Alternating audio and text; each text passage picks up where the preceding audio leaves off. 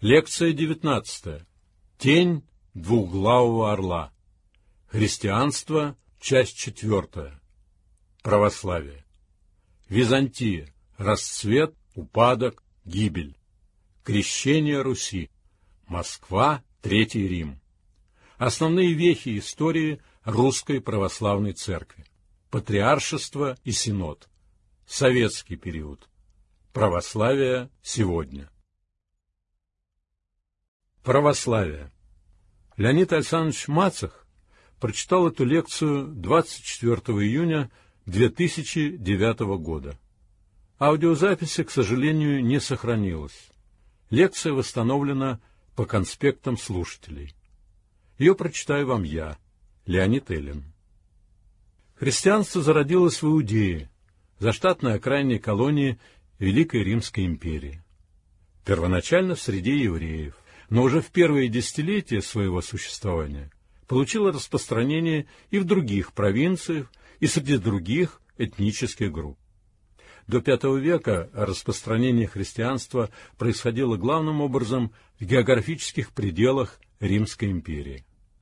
Православие признает постановление семи Вселенских соборов, начиная, конечно, с Никейского собора, который узаконил различия в обрядах, из-за чего в дальнейшем произошел раскол между католичеством и православием. Оно также включает в себя совокупность учений и духовных практик, которые содержит православная церковь. Под ней, то есть под церковью, и понимается сообщество автокефальных поместных церквей, имеющих между собой евхаристическое общение – то есть когда возможно совместное служение литургии двумя епископами или священниками. Православие имеет греческие корни и связано с Византийской империей или Восточной Римской империей, государством, оформившимся в IV веке вследствие окончательного раздела Римской империи на западную и восточную часть. Религия в Византийской империи – православие – Западные источники на протяжении большей части византийской истории именовали ее империей греков из-за преобладания в ней греческого языка, эллинизированного населения и культуры. Название Византийская, Восточная Римская империя получила в трудах западноевропейских историков уже после своего падения. Оно происходит от первоначального названия Константинополя – Византий, куда римский император Константин I перенес в 330 году столицу Римской империи, официально переименовав город в Новый Рим.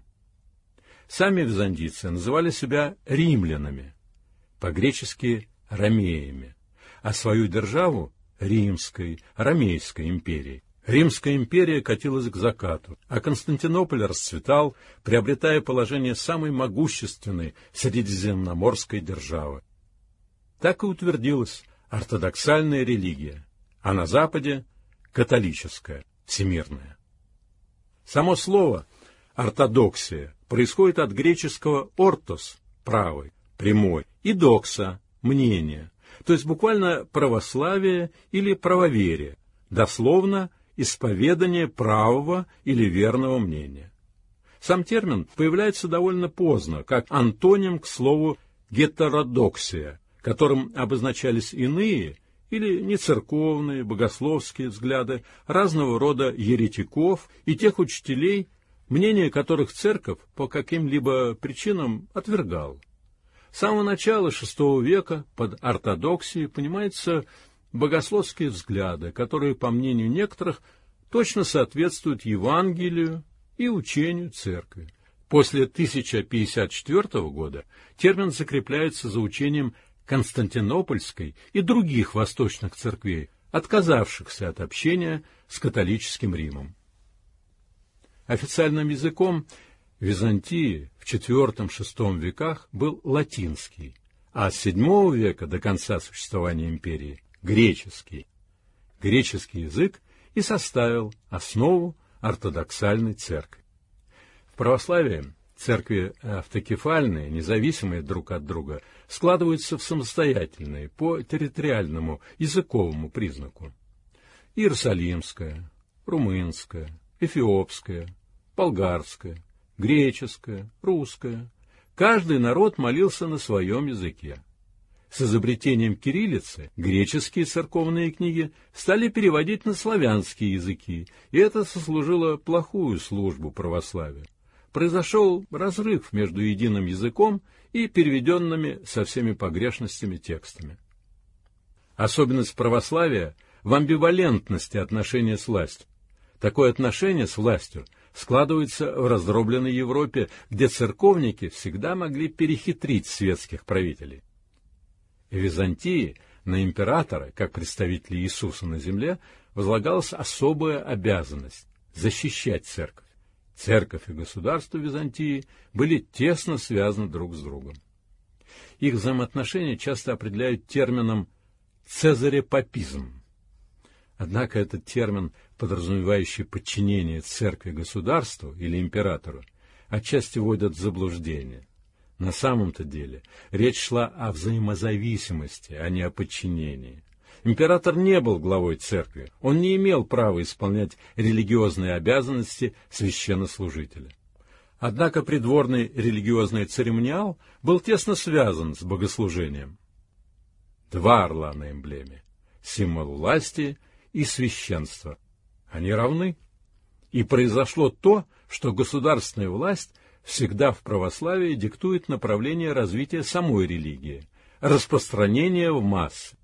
Религия становится не самостоятельной и воспринимается только как дополнение государственному институту.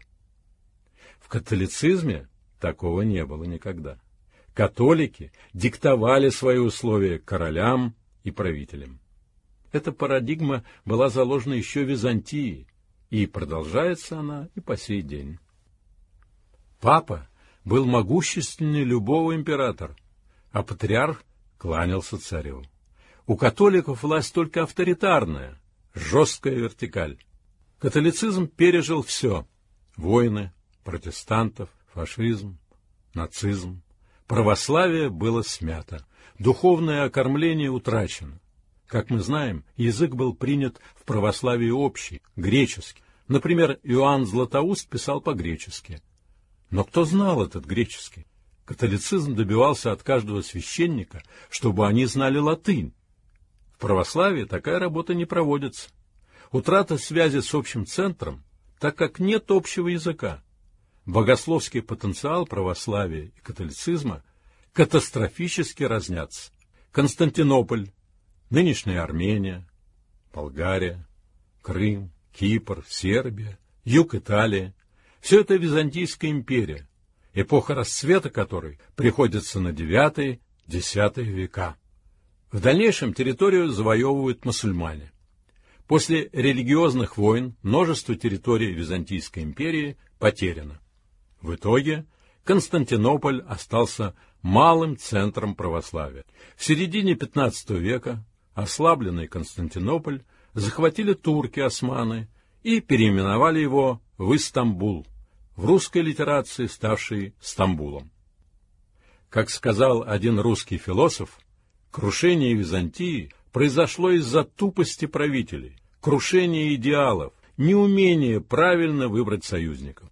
Это из книги русского философа Ильина. Византия видела в католицизме главную угрозу империи. В четвертом крестовом походе Византию полностью разграбили. Монголы не трогали Византию, так как церковные власти сдали своих европейских союзников монголам. Слово «грек» было синонимом продажной, лживой нации. Если бы рыцари крестовых походов, католики, пришли в XV веке в Константинополь, они бы разбили турок. Византия же разрушила этот союз, сойдясь с турками. В 1453 году Константинополь был захвачен Мехмедом II, прозванным, кстати, после этого Фатихом, то есть завоевателем. И тогда на главном соборе Византийской империи, на соборе Святой Софии, появился мусульманский полумесяц. После падения Константинополя греческие монахи поехали сначала в Грецию и на острова, но и туда скоро и надолго пришли турки и греки пошли на Русь, где встретили благодатную почву. Почему Россия приняла православие? Греческие монахи принесли с собой много богослужебных книг. И еще, основное, они принесли идею империи и Третьего Рима. Великий Рим был завоеван варварами в V веке. Потом Константинополь, наследник Великого Рима, Второй Рим, пал под османами. Русь крушение Византийской империи сочла небесной карой за предательство православия. Третьим Римом, призванным сохранить церковь и явить всему миру свет православия, должна была стать Москва. В русской трактовке эта идея имела такую основу. Мировой миссией богоизбранной Руси стало сохранение православной церкви. Государство осмыслялось как оплот православной церкви, как христианская держава, защищающая своей властью и силой православие. Одно время в этом ее поддерживал и сам Латинский Запад. Римские папы старались поднять московских царей против турок, пропагандируя мысль, что русские цари — законные наследники Византии. Тут католический Рим возлагал большие надежды на племянницу последнего византийского императора, Софию Палеолог. Ее сосватали Ивану Третьему, рассчитывая на то, что умная, родовитая девушка, воспитанная при папском престоле, склонит мужа перейти вместе со всей Русью в католичество. Но ничего не вышло. Несмотря на то, что София содействовала тому, что Иоанн принял герб Византийской империи двуглавого орла, из Западной Европы были вызваны художники и зодчие для украшения дворца и столицы. Воздвигались новые храмы, новые дворцы, итальянец Альберто Аристотель Фиараванти построил соборы Успенский и Благовещенский. Выстроен, наконец, был и Архангельский собор. Великокняжеская столица готовилась сделаться столицей царской. С православием пришло на Русь и развитие ремесел и искусств, архитектура, златоткачество, иконопись, книгопечатание. С изобретением Кириллом и Мефодием кириллицы и переводом религиозных текстов на славянские языки углубился разрыв в учености с католицизмом, с его единым языком, латыни. Переведенные со всеми погрешностями церковные книги обусловили невежество в православии. Что эти монахи могли перевести? Православие всегда стремилось представить историю не такой, какой она была, а такой, какой она должна быть, начиная с истории крещения Руси. Как нам говорят легендарные летописи, Русь приняла крещение в 980 году при князе Владимире Святославовиче. Начальная русская летопись передает красивую легенду об испытании веры Владимиром. Отправленные Владимиром послы были у магометан, затем у немцев, служивших свою службу по западному обычаю, и, наконец, пришли в Царьград, Константинополь, к грекам. Там патриарх, по указанию царя, пригласил их на службу в храм, и те были потрясены красотой и пышностью и поняли истинность христианской веры. Вернувшись в Киев, они убедили в этом князя, и он велел киевлянам креститься в Днепре. Конечно, это не более чем легенда, и с византийским христианством славяне были уже знакомы. Достаточно сказать, многие приближенные князя Игоря были уже христианами, а его жена, княгиня Ольга, приняла крещение в 955 году, и причины для принятия христианства давно уже сложились. Главная из них — необходимость объединения большого количества восточнославянских племен в единое государство. Да, крещение удалось, но оно проходило огнем и мечом. Владимир Креститель выбрал православие только потому, что это было выгодно для страны, потому что это была религия Византии, на тот момент самой процветающей империи. Католицизм и ислам его не привлекали. У католиков была слишком строгая церковная служба, постоянные молитвы, а в исламе запрет на употребление вина. Но ведь не пить — это же неприемлемо на Руси. А греки разрешали все. Это и привлекло Владимира, которого крестили Василием. Влияние греков видно и в православном богослужении. Ему нет равных по пышности. А почему оно такое пышное? Потому что его разработали греки. Богослужение — это театр — с постановкой освещения, блики внутреннего света на золоте, одежде, резном золотом иконостасе, запах ладана, театральные костюмы, переодевание, последовательность выходов действующих лиц, пение. Все богослужение очень эстетично. Греки обожествляли красоту, зрелище. И греческая церковь представляла собой торжество благолепия, что превращалось в великолепие, подчеркивало, что церковь, ну, это как царский дворец. Почему? Потому что священство не хуже царства. Две головы орла на гербе равны. Но не отвлекает ли эта пышность от веры? Почему молятся иконе? Чему следует молиться? Одной из особенностей православия является культ иконы. Икона переводе с греческого, означает изображение, образ. Чем можно объяснить значимость иконы в христианстве? Было время, когда в христианстве шли ожесточенные споры о том, следует ли почитать иконы или нужно отвергать их, как пережиток язычества, так называемое иконоборчество. Даже такие деятели христианской церкви, как Климент Александрийский, Евсевий Кесарийский и другие – решительно возражали против почитания икон. Они ссылались на библейскую заповедь, которая требует от верующих не делать себе кумира и никакого изображения, что на небе вверху, а также на то, что почитание икон – явление языческое. Однако противникам культа икон не удалось одержать верх. Культ икон, как средство духовного влияния на паству, прочно укрепился в христианстве. Но когда все воплощается в материальных вещах, тогда дерево замещает веру. Многие люди перерастают православие. Оно не ориентировано на людей умных, а скорее на людей благодушных. Князю Владимиру приписывают славу крестителя Руси, но реально основателем русской церкви был Ярослав Мудрый, его преемник. Ярославу сильная церковь могла помочь сохранить единство государства и мощную центральную власть в нем. После 1030 года, возможно, около 1034, Русь получила из Византии первого митрополита, грека Феопемта. При Ярославе в XI веке возникли на Руси первые монастыри, в том числе и Киево-Печерский монастырь. Слово «монах» происходит от греческого «монос» — «один». Монах мыслился как отшельник.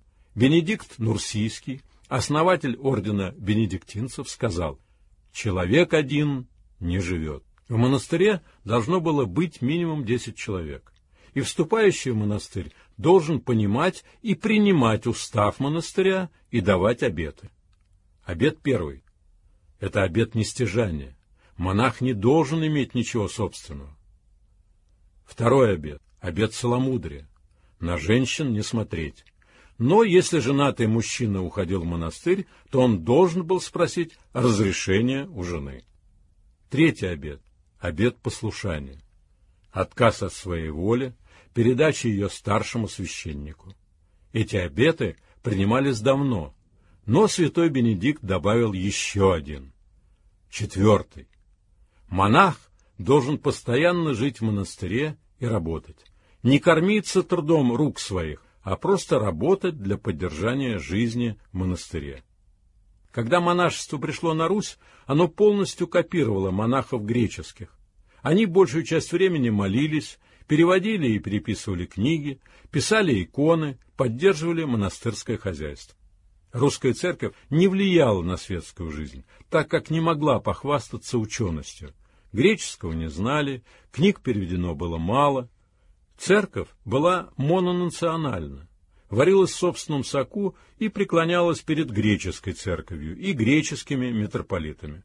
Православие становилось манипулятивным, подвергающимся давлению власти. Монастыри богатели, владели огромными землями, и по мере возрастания их состояния аскетический смысл монастырской жизни для многих монахов терялся. Монах ведь не может гордиться богатством. Для него самое важное простота, смирение. У монаха должно быть рубище. А начиная с XVII-XVIII веков, как живут монахи? Доктрина, проповедующая аскетизм, строит такие церкви, как Исаакиевский собор, апофеоз имперской архитектуры. А за стилем ведь стоит мировоззрение. Православие — это эстетически выверенная религия. Исаакиевский собор представляет собой пример, символ монументальности, незыблемости, богатства. И в нем нет ничего для интимного общения человека с Богом. Это торжество демонстративного богатства. Были на Руси настоящие монахи, подвижники православия, такие как Сергий Радонежский, Серафим Саровский и другие. Их число очень мало. Во времена монгольского ига проблема была в отсутствии центральной власти. Сейчас наоборот, слишком много централизма. Каждый князь и каждый царек чувствовал себя шишкой, а грызня князей не способствовал спокойной жизни. Разбой, отсутствие ответственности.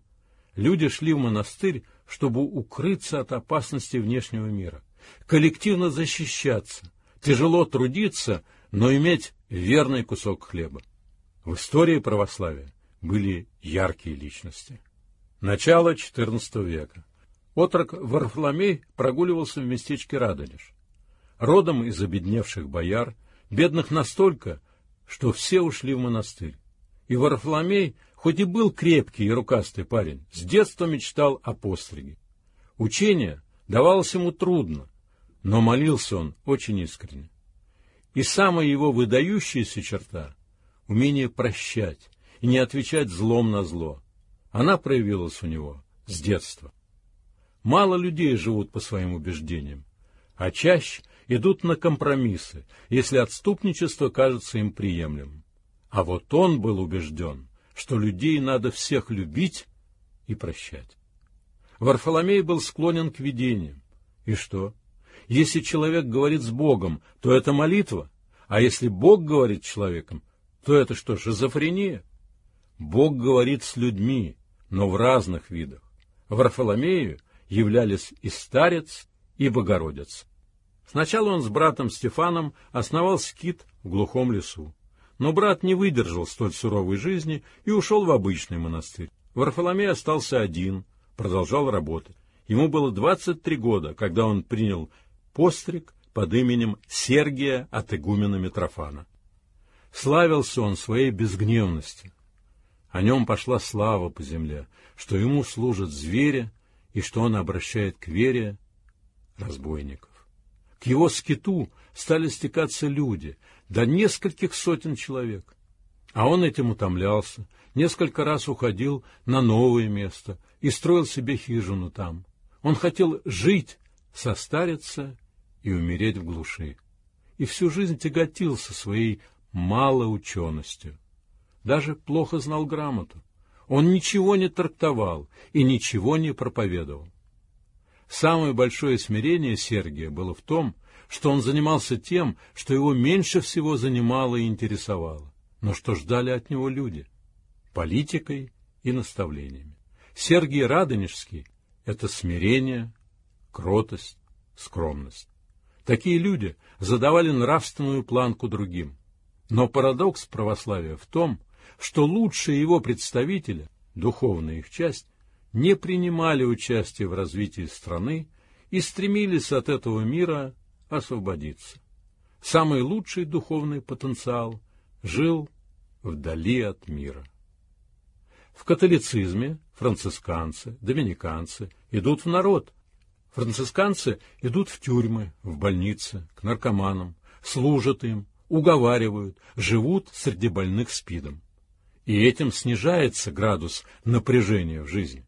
А чем же еще должна заниматься церковь? Покупать лимузины? Продавать водку без акциза? Создавать акционерные общества? Благотворительные фонды для ухода от налогов?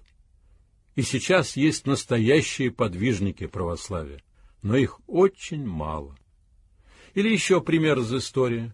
Патриарх Никон — это образец политикана, интригана и византийского царедворца. Никон был полон духовного честолюбия и амбиций. он создал новый Иерусалим на Истре, Подмосковье, по образу и подобию святых мест Израиля. Свой подмосковный храм гроба Господня, Гефсиманский сад, свой Иордан.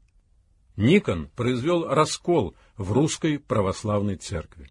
Он родился в 1605 году. В это время было очень сильно сословное расслоение. Крестьян считали рабочей скотиной.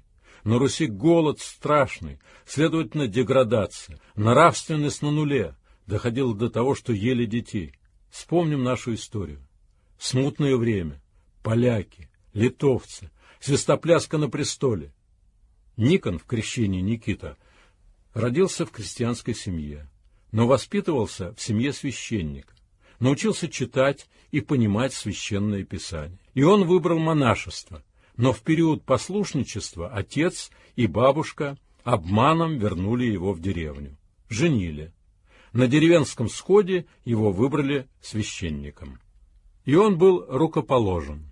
Рукоположение – это одно из семи церковных таинств – крещение, миропомазание, покаяние, причащение, брак, священство или освящение.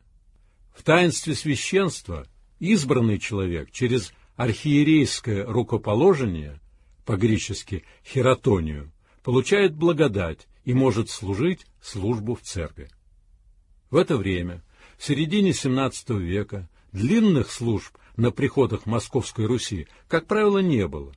Дело в том, что существовал особый прием так называемого литургического многогласия, не единогласия, когда дьякон, священник и хор одновременно отчитывают свои слова, четырех-пяти-часовая служба укладывалась в час, полтора часа, но никто ничего не понимал. Была полная профанация. Никон в своей деревне вернул все к исходу. Он читал проповеди, объяснял, что есть религиозное отправление. После смерти трех его сыновей в один день от моровой язвы он и его жена разошлись по монастырям. Никон долго жил в скиту. В 41 год он вернулся в Москву. В Москве 17-летний Алексей Михайлович, имевший целью сделать русскую православную церковь главенствующей, назначил Никона архимандритом Новоспасского монастыря, родовой усыпальницы бояр Захарьиных-Кошкиных, предков царского дома Романовых и их родственников, князей черкесских, Трубецких, Троекуровых и других.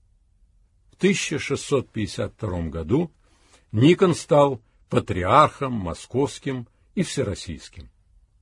Еще будучи в Новгороде, Никон стремился к введению единогласия в церковь, поэтому отменил одновременно чтение и пение молитв. Он также решительно взялся за исправление русских богослужебных книг. В 1653 году в Москву вернулся из своего путешествия на восток, в Иерусалим и Константинополь, иеромонах Арсений Суханов и представил царю и патриарху свой отчет «Параскинитарий», поклонник. Суханов писал, что греки крестятся тремя перстами и ходят крестным ходом на Пасху против солнца, а не по солонь. Противник Никона, протопоп Аваакум, человек несокрушимого духа, и его единомышленники восстали против такого поругания идеалов отечественной древности. Авакум утверждал, что крещение не двумя перстами против постановления Стоглавого собора. Жаловались царю, но тот передал жалобы Никону, и жалобщиков жестоко наказали. Никон пытался ликвидировать общинный уклад в религиозной жизни, установить дистанцию между высшими и низшими священными чинами. Тот, кто шел против церковных указов, подлежал сожжению. В милосердной православной стране сжигали прямо в избах, если после троекратного повторения вопроса у места казни ратующие за старую веру не отрекутся от своих взглядов. Одним из первых шагов на пути исправления книг и приведения обрядов к единообразию стал указ патриарха Никона о сокращении земных поклонов с 12 до 4 во время чтения молитвы. Это вызвало большое смятение у ревнителей древнего благочестия. Они стояли за строгость и чистоту церковных обрядов, за следование веками заведенному порядку.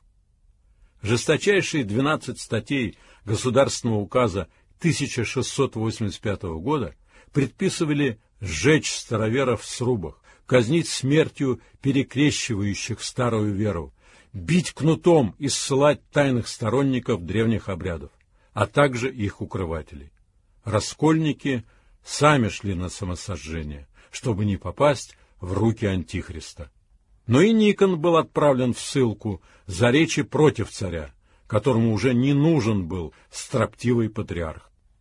Петр I после смерти в 1700 году патриарха Адриана, десятого по счету, поставил рязанского митрополита Стефана Еворского всего лишь местоблюстителем патриаршего престола с 1700 по 1721 годы. Он только временно заменял патриарха и зависел от правительствующего сената. А в 1721 году Петр вообще упразднил патриаршество, учредив взамен Святейший Синод Русской Православной Церкви, или просто Святейший Синод, высший государственный орган церковно-административной власти в Российской империи. Сподвижник Петра Феофан Прокопович был идейным обоснователем реформы русской православной иерархии.